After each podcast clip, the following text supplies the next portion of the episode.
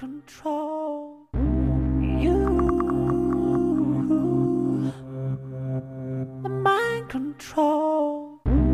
Una vez pasado el Día Internacional de la Mujer, observo, como reza el título de este podcast, ecos dispares o algunas diferencias entre las principales organizaciones responsables de convocar las manifestaciones y actos del pasado 8 de marzo, Día Internacional de la Mujer.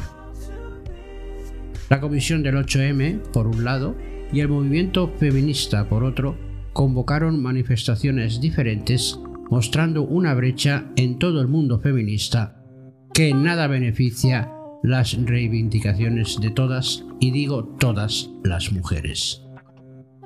Para no entrar en una disertación kilométrica sobre estas diferencias, de forma muy generalizada, puede decirse que mientras la Comisión del 8M tiene como intención regular las reivindicaciones de las mujeres dentro del marco jurídico español, para el movimiento feminista el principal objetivo es impedir unas reformas legislativas que no recogen sus principios o están directamente en contra de algunas de sus propuestas.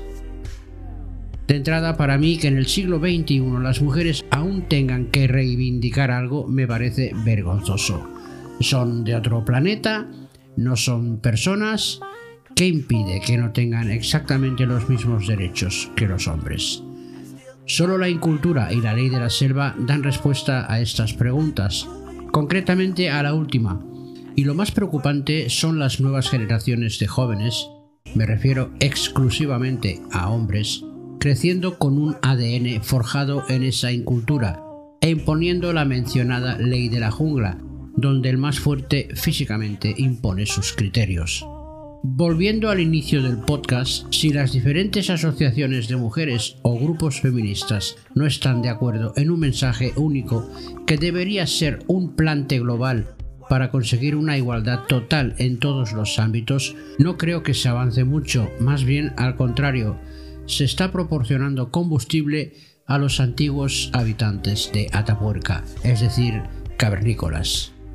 No entiendo cómo los científicos aún siguen limpiando huesos en las excavaciones de los yacimientos de esta sierra burgalesa cuando disponen de ejemplares vivos por todo el país circulando libremente. Ir ampliando las siglas LGB, así empezó en los 90, actualmente LGTBIQ, el símbolo más final intenta abarcar todas las posibles orientaciones sexuales, para no crear un acrónimo gigantesco, solo incluye eso, el tema sexual, que cada persona escoja su opción. El movimiento feminista pienso que es algo más y debería fijarse unos objetivos más amplios, o dicho de otra forma, plantear una igualdad de géneros universal, a todos los niveles, como citaba anteriormente, objetivos alejados de extremismos y colectivos esperpénticos, que los hay, como el llamado almas veganas, cuya máxima y también esperpéntica propuesta es separar gallos y gallinas para que éstas no sean violadas. Estos colectivos solo contribuyen a enmascarar el verdadero problema mediante cortinas de humo que solo desinforman y lo complican todo.